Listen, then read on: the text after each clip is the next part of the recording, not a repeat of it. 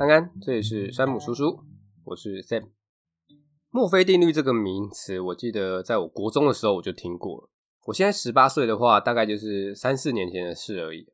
那时候只知道墨菲定律好像是，诶，想什么随时就来什么随时，呃，就这样，没有什么过多的了解，也不会特别想去了解。但是我每次去诚品或是鸟屋逛逛的时候，都会看到这本书，我就想说，好，那我就来读看看好了。结果发现这本书。不简单哦！现在介绍一下这本书的作者。这本书的作者是张文成，他的专长是心理类或是经济类的图书著作。虽然作者的名号没有很响亮的感觉哦，但这本书是横扫各大排行榜的百万畅销书。我为什么说这本书不简单呢？因为这本书虽然叫做墨菲定律，但是这本书不是在讲墨菲定律而已哦，而是讲了很多其他关于心理学的定律。而这本书也会透过其他的定律来帮助我们解决人生中很多的问题。我读完可以提升我们全方位的能力，可以说是探索自己、了解他人、提升思维必读经典。我，虽然里面很多心理学的定律，像是什么马太效应啊、实境效应、哦自重感效应，这些名字听起来都很难懂，但其实这本书很好读，里面的故事或是举例都算是浅显易懂的。有兴趣的朋友真的可以直接买一本来慢慢读啦。那如果没什么时间的朋友，山姆叔叔就很适合你了。那因为是全方位的书喔，我只能抓几个在日常生活中对大家比较有帮助的重点来说。今天要分享的分别是关于思维的提升、人际关系的提升，以及如何说服他人跟避开消费的陷阱。因为这本书的内容是各方面都有讲到，所以就比较没有连贯性，怕大家听完之后比较容易忘记。我在资讯栏都会有标题跟时间点啊。如果哪个部分忘了，可以拉回去重新再听，或是也可以直接跳到你们有兴趣的主题去听。好，那我们就进入主题喽。首先，我们就直接来说说墨菲定律。哦，这是一个可以帮助我们提升思维的定律哦。这个墨菲定律的由来是来自于一九四九年的美国空军上尉墨菲。墨菲上尉当时在做一个人类对加速度承受极限的实验。这个实验需要将十六个感知器固定在支架上面。哦，其中每个感知器都需要安装两根接线，这两根接线只要装反了，哦，就没有办法正常读取资料。实验开始前，这些感知器都安装好之后，诶，墨菲上尉就想说要来检查一下，结果发现太神奇了，竟然全部都装反了。哦，如果今天是你的长官或是主管发现你的事情全部都弄错，那还不会喷爆，对不对？但是别人的长官总是不会让你失望的。墨菲上尉认为啊。是他当初在设计这个感知器的时候，没有想到有人会装反哦。接着他还自嘲的说：“如果一件事情可以以错误的方式被处理的话，那么最终一定会有人以错误的方式去处理它。”而这句话就变成二十世纪最著名的心理学定律——墨菲定律。墨菲定律简单来说就是，如果一件事情你没有考虑周全的话，只要事情有做错的可能，就会有人把事情做错，而且只要有人参与。就不可能确保每个环节都不犯错。事情越复杂，参与的人越多，出错的几率就会越大。那之后，其他人又更进一步探讨这个墨菲定律啊，得到其他的想法，那就是任何事情都不会像表面上看起来的这么简单哦。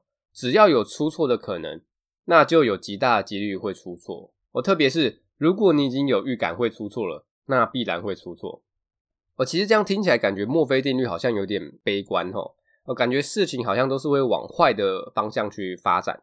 其实我们可以换一个方向想哦，这个墨菲定律啊，其实是要提醒我们，魔鬼藏在细节里啊，要重视出错的可能性，思考要周全一点，想看看这样做会有什么出错的可能性啊，并且做好预防的方法，或是找一个备案，这样才可以降低出错的几率跟出错时的伤害哦。这就是墨菲定律带给我们的启示哦。诶，但是很多时候，我们可能想了老半天，都想不出个所以然嘛。诶，或是诶，当我们尽力去解决一个复杂的问题的时候，诶，绞尽脑汁都没有结果。诶，这时候该怎么办？我们可以试着让自己的大脑休息一下哦，让自己放松，反而可能会产生关键的灵感。诶，这就是所谓的酝酿效应哦。心理学家认为啊，这个酝酿的过程哦，并不是停止思考，而是将原本的思考过程转入到我们的潜意识里面。透过潜意识对相关的资讯做整合，从而获得类似于灵感的思维哦。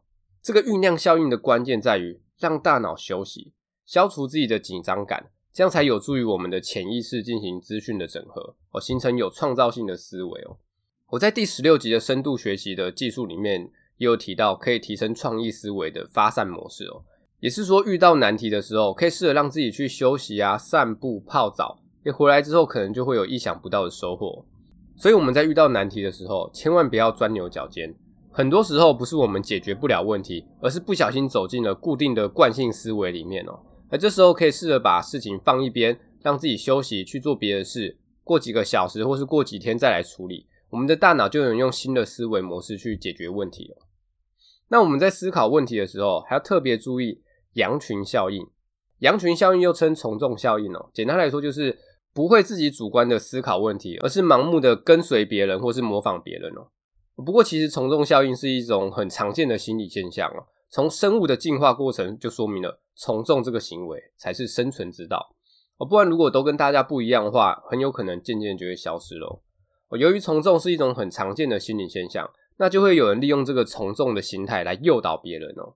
我书中就用赛马来做举例哦，因为多数人其实都没有专业的赛马知识，那赌马的时候要看哪匹马会赢，最简单就是看赔率。赔率越低，就表示那匹马越强嘛。那一匹马的赔率是根据赌徒在马身上所下的赌注决定的。所以，当一匹马的赔率越低，就代表赌它赢的人越多。那专业的赌徒就会先分析，找出胜率最高的一匹赤兔马，然后再找到一匹胜率很低的草泥马，然后再下注这匹草泥马，把草泥马的赔率拉低。哦，由于从众效应的影响之下呢，就会有越来越多人下注这批草泥马。欸，大家会觉得，诶，这只草泥马可爱，赔率低，选它准没错。那最后，当真正的好马赤兔马获得冠军之后，那些专业的赌徒从赤兔马身上赚到的钱，就足以抵消他们投入在草泥马身上的钱，海削一波。所以，这个赌马的故事啊，是要提醒我们要小心从众效应。我们应该多一点独立思考的精神，少一点盲目的从众行为，这才是聪明的生存之道。以上的墨菲效应。酝酿效应跟从众效应都是可以帮助我们提升思维的定律哦。那接下来我们就来说说的是可以帮助我们避开消费陷阱的范伯伦效应。在经济学里面有一个名词叫做薄利多销，相信大家应该都有听过。但是美国的经济学家范伯伦却提出了一个反其道而行的理论，就叫做范伯伦理论。这个理论跟薄利多销相反，也就是说卖得越贵，消费者反而越会买。那为什么卖得越贵，消费者越会买呢？因为有些商品啊，具有炫耀的效果，像是车子啊、手表、艺术品等等的。哦，这些商品的定价越高，消费者反而越会愿意购买，因为价格高才能显示出消费者的身份地位嘛。那一般正常来说的定价逻辑应该是因为这个东西好，所以卖得贵嘛。但是多数消费者都会认为，因为卖得贵，所以这个东西肯定好，这逻辑就不太对喽。书中就用一个柬埔寨观光景点卖手环的商人来做举例。而这个商人把两个材质一样的玉镯分别标价了一百美金跟八百美金。哦，店员还想说：“欸，老板，你是不是标错价了？”老板笑而不语。哦，过了一阵子，一群游客进来了，有一个女生拿了两个玉镯看了看，最后选择买了八百美金的玉镯。他朋友还跟他说：“欸，这两个玉镯不是看起来一样吗？”欸，那女生就说：“你不懂啦。”这两个虽然看起来很像，但是质地不一样。哦，这个故事就告诉我们啊，其实当我们对这个商品不了解的时候，就只能用价格去衡量这个商品的好坏。但是价格不一定是正确的指标哦。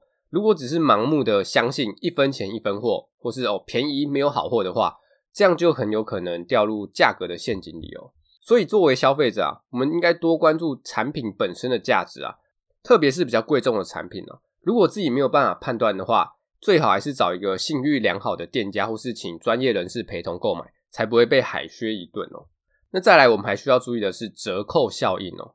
折扣效应就是卖家透过原价，再按照比例给予消费者的一些优惠哦，诱使消费者购买哦。尽管我们知道有些商品的折扣是先提高原价再做折扣的，但我们看到有折扣还是会心痒痒的嘛，甚至有时候忍不住，诶，钱就变成自己喜欢的样子了。那关于打折这件事，对买卖双方到底是好是坏呢？诶，如果我看到打折就买，这样就是不理性的消费吗？我们就直接来举个例子吧。我平常有在逛街的朋友应该会发现哦，不少店家会在冬天的时候把夏季的衣服做特价，夏天的时候就把冬季的衣服做特价。我们就来分析一下买卖双方的心理在想什么。那对于我们这种一般的消费者而言呢、我们可能会想说，诶，虽然我现在不需要这个商品，但以后可能用得到啊，诶，不如趁现在便宜先买起来。而店家的心理是想说，虽然你们以后可能会买，但也有可能不会买，不如趁现在让你们先买。我们先从消费者的角度分析哦，对于消费者来说，如果我们预期未来肯定会买这个商品的话，那趁现在打折的时候买，就算是理性消费啦。那如果我们预期错了，也就是现在买了，以后没有用到的话，我们就算是掉进折扣的陷阱里了嘛。那对于商家也是一样的道理哦。在夏天的时候，搞不好不需要对冬季的衣服做折扣啊。等冬天来了，消费者可能自然而然就会因为需求而购买了。那他这样先做折扣，不就是亏了吗？所以其实打折这件事哦，没有一定的好或坏哦，双方都是在追求利益的最大化，谁能把折价的价值发挥到最大，那谁就获胜。虽然说没有一定的好或坏，但是通常商人都是赢的那一方，因为商人会针对我们人性的弱点啊，或是在花钱上常犯的一些错误来拟定销售的策略。所以，身为消费者，我们还是要把问题丢回到自己身上。在面对折扣的时候，我们要先保持理性的问自己：这个东西我真的有需要吗？它真的有这个价值吗？这样才不会掉入折扣的陷阱里哦。那关于我们花钱上常犯的一些错误跟迷思。我十八集的金钱心理学里面有更多更完整的分享，有兴趣的朋友可以去听看看，连接都在资讯栏里面。好，那讲完了消费会遇到的问题之后，接下来我们要说说人际关系的问题了。关于人际关系啊，我们首先就要来分享的是初始效应。简单来说，就是第一印象。良好的第一印象是成功的一半哦。我们在认识新朋友或是找工作面试的时候，第一印象很重要，相信大家应该都知道。我虽然第一印象不是一定正确的，但是如果第一印象不好的话，就会影响到双方后续的相处嘛。像是大家应该都有看过业务员吧，穿得很帅，就是为了提升自己的专业度跟第一印象。同样的商品，一个穿得体面的跟一个穿得邋遢的，我们肯定是会跟穿着体面的人买嘛。哦，虽然很多时候外在不等于内在，但是如果第一印象让人家觉得不好的话，后续就要花比较多时间才能让别人改观哦。那如果有建立好第一印象，那接下来就是开始慢慢深交了嘛。在跟别人相处的时候，要特别注意时近效应，时间的时，附近的近。这个时近效应，我们举例来说，小明跟小王是从小一起长大的好朋友，结果有一天因为争夺撒尿虾跟牛肉丸的经营权而大吵了一架，结果就没有联络了。而过了好几年后，大家都长大了，小明认为啊，当初真的是太幼稚，有什么好吵的？掺在一起做撒尿牛丸就好了。于是小明就跟小王和好了，双方又开始联络了。但是他们的关系却再也回不到以前那样了，因为他们依然记得当初两人吵架的画面。这就是时近效应哦。小明跟小王多年的友谊啊，肯定有很多值得回味的地方嘛。但是因为时近效应的关系哦，两人在相处当中，最近或是最后的印象，往往会是最强烈的哦，而甚至可以冲淡之前的印象。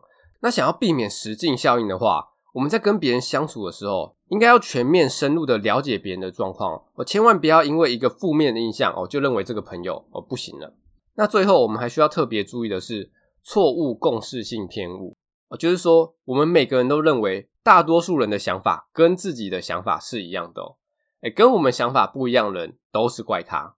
那在人际交往中哦，我们习惯用自己的标准去衡量别人的行为。只用自己的角度去看待别人，这样就会无法理解别人的所作所为嘛。所以，如果想要跟别人相处愉快的话，我们就不能把自己的想法强加在别人身上，而且还要学会从别人的角度来思考问题跟尊重别人哦。沟通大师吉拉德说过，当你认为别人的感受跟你自己的感受一样重要的时候，相处才会融洽。那在日常生活中，大家应该都有想要改变别人的经验吧？诶，最后发现要改变别人其实很难。为什么很难呢？哦，其中的原因就是因为我们只站在我们的角度看别人，不会换位思考，不知道对方的想法是什么，真正需要什么，哦，所以就很难改变别人哦。那虽然说换位思考这句话听到烂掉了，但真正能做到的人却很少。有些人可能会想说，诶，不会啊，我都有换位思考哦。哦，其实多数人的换位思考都是用自己的角度去猜别人在想什么。或是用一般人的角度去猜别人在想什么。我虽然这样做可以消除一些自己的主观想法，但这样做不是真正的换位思考哦。真正的换位思考是要能设身处地的为别人着想，这就很难喽。因为每个人的成长过程、家庭背景都不一样，所以我们很难真正的了解别人到底在想什么，为什么会这么做。所以才有一句话是这样说的哦：不要想着改变别人，而是要改变自己，因为改变别人太难了。我自己是觉得啊，不一定要做到换位思考，因为真的很难。我觉得只要做到尊重不同的想法跟意见啊，就可以对我们的人际关系有很大的帮助了。那在人际关系中，每个人都渴望被认同跟尊重，而这是所有人的共同需求。这种需求就是所谓的自重感。所以在人际关系中，如果想要得到别人的认同，我们就需要先满足别人的自重感。满足了别人之后，别人自然就会认同我们了。那要怎么满足别人呢？我们可以用赞美的方式。哦，这跟我上一集阿德勒心理学讲的完全不一样哦。阿德勒认为啊，不要赞美别人。因为赞美或是奖励会在无形之中建立起一种上对下的关系，而人际关系想要处理得好的话，就应该是平等的关系，而不是上对下的关系。哦，这是阿德勒说的。那我自己觉得呢，有些赞美啊，确实会造成上对下的关系；有些赞美也确实可以让人际关系变得更好。所以不是不能赞美，而是要怎么赞美才是重点哦。我感觉，如果对于个人能力的赞美的话，就容易造成上对下的关系。如果是对于个人的眼光跟品味赞美的话，诶，就比较不会有上对下的关系。哦，举例来说，假设你在公司做了一个企划，得到长官的认可，诶，长官对你说，诶，很赞哦，这个企划做得不错哦，你应该会觉得开心吧？但如果是你的晚辈或是同辈对你说，诶，很赞哦，这企划做得不错哦，是不是就会有一种你是谁啊？轮得到你来说吗？的这种感觉？这就是赞美个人能力会有的问题哦。那如果今天是你买了一个新包包、新鞋子之类的，不管是长官称赞你，或是晚辈称赞你说：“诶，这很好看呢。”你应该都会觉得开心吧？诶，这就是为什么我觉得称赞别人的眼光跟品味会比较好的原因。这不是书中说，这单纯是我自己的理解。有问题欢迎留言分享讨论一下。那书中用的例子是说，A 先生要找一位老板谈生意，啊，这位老板的时间很宝贵啊，一秒钟几十万上下，脾气也很火爆。如果不能在短时间内把重点讲清楚，那生意可能就谈不成了。结果 A 先生进到老板的办公室后，不是先谈生意，而是先说：“诶，这间办公室很漂亮，诶，如果我的办公室跟你一样的话，工作起来一定很轻松愉快。”诶，那老板的内心小鹿就乱撞了，想说：“诶，从来没有人夸奖我的办公室。”哦，接着 A 先生又问说：“诶，这个装潢是英国项目吗？”诶，就这样跟老板直接聊起来了。老板也开始介绍办公室内的一些摆设啊，甚至还聊起了老板的发家史哦，一聊就聊了一两个小时，最后才提到生意的事情哦。而 A 先生也很顺利的拿到这份合约，并且还跟老板成为好朋友。A 先生就是透过称赞老板的办公室哦，并且聊老板有兴趣的话题，来满足了老板的自重感。老板被满足了之后，诶，生意自然就谈得成了。那在人际关系中哦，不一定要有什么目的才去满足别人的自重感哦。想要跟别人相处融洽的话，也可以先试看看满足别人的自重感。因为当我们满足了别人之后，别人自然也会重视我们。那最后再分享一个人际关系中需要注意的事情，就是重复曝光效应。不知道你们有没有这种经验哦？就是以前在国小、国中或是高中很好的同学，诶，升学之后读了不同的学校，就没什么联络了，顶多就是社群软体上偶尔寒暄个几句，最后感情也慢慢的就淡掉了，甚至比不上刚认识几个月的新同学。大家多少应该都有这种经验吧？哦，这不是友情经不起时间的考验，而是经不起距离的考验。越常接触，关系就越密切；而，相反的，越陌生就越冷淡。大家应该都有听过，人际关系是要去经营跟维护的，就是这个意思哦。不是说我们两个个性很合就能成为兄弟或是闺蜜，如果都没有什么见面跟联络的话，两人的感情就会像你的国小同学或是国中同学一样，渐渐的就淡掉了。那这个见面的频率啊，自己也要拿捏好，要保持距离的美感，不然三天两头就见面的话，诶，见久了可能会觉得，干，怎么又是你啊？我看到就觉得有点恶心呐。所以想有好的人际关系的话，就要记得，还是要时不时的跟朋友见面、吃饭、聚会来维系一下感情哦。好，以上就是关于人际关系的分享。那最后要来分享的是，如何让别人对自己言听计从的方法，也就是该如何说服别人。想要说服别人，不是光用说的就好，而是要用做的。要怎么做呢？美国康奈尔大学的雷根教授做过一项实验哦，他邀请受试者去美术馆欣赏画作，然后再给这些画作打分数。这时候再派一个工作人员跟受试者搭讪、拉赛，然后把受试者分成两组，一组是会请喝饮料组，另外一组就什么都没有。在拉赛的过程中呢，工作人员会趁机推销彩票给这两组受试者。哎，实验结果发现啊，有喝到饮料的那组买彩票的数量远多于没有喝到饮料的那组哦。于是雷根教授就提出了这个互惠原则。他认为给别人一些小的好处会让别人产生负债感，哎，这种负债感会让人家容易接受一些平常不会接受的要求。而且这个互惠原则厉害的地方在于，互惠是一种本能哦。就算是陌生人或是你不喜欢的人，只要对方先给我们什么好处，在提出自己的要求的时候，都会大大的减少我们拒绝对方的可能性哦。所以各位，如果有想要说服别人的话，或是有求于人的时候，可以先试试看，先给别人一些好处，再提出自己的要求，这样成功几率就会大大的提升哦。那学会了互惠原则之后，那接着我们可以进一步利用登门效应来完成更多的要求哦。这个登门效应就是说，我们只要接受了别人一个微不足道的要求之后，在这个要求的基础上，就很有可能接受别人更高的要求。在日常生活中，登门效应是很常见的哦。我就遇过像是填问卷的，诶，先生，耽误你一分钟，帮我填一下问卷好吗？我想说花一分钟填一下，日行一善。我填完之后就开始噼里啪啦说保险啊、理财等等的，就被卡了好几分钟。或是在工作中，诶，帮别人一个小忙之后，诶，对方就会接着说，诶，这个顺便帮我用一下之类的。那男生在追女生的时候也是一样，像前阵子很红的用语，要不要来我家看 Netflix？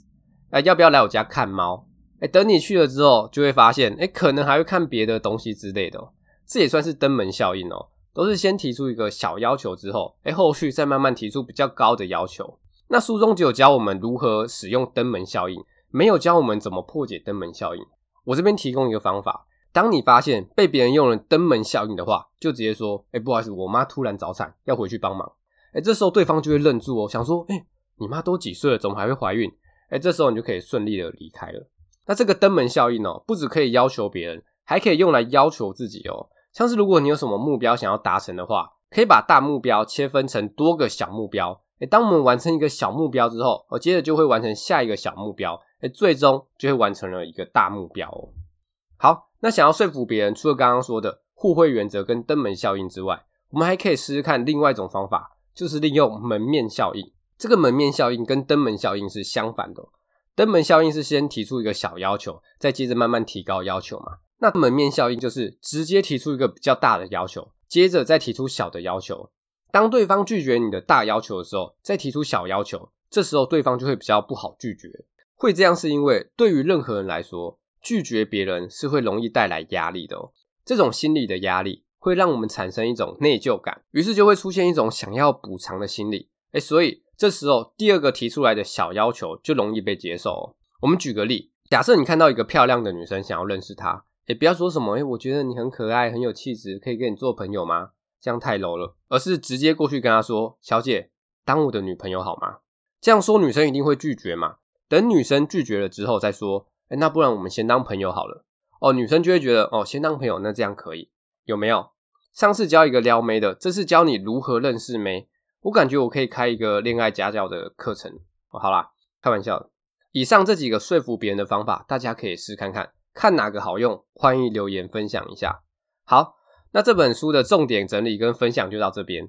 我自己觉得这本书的 CP 值很高啊，有多高？三四层楼这么高啊，真的是一本全方位的书啊。内容又不会太深奥，又好读。里面总共有十二个章节，我只挑了其中五个出来分享。所以有兴趣的朋友真的可以去买来看看哦。我不是业配哦，单纯自己觉得不错，分享给大家。如果有什么问题，可以留言或是私讯我的 IG。觉得不错的话，五星支持，分享鼓励一波。那这集就分享到这边，拜。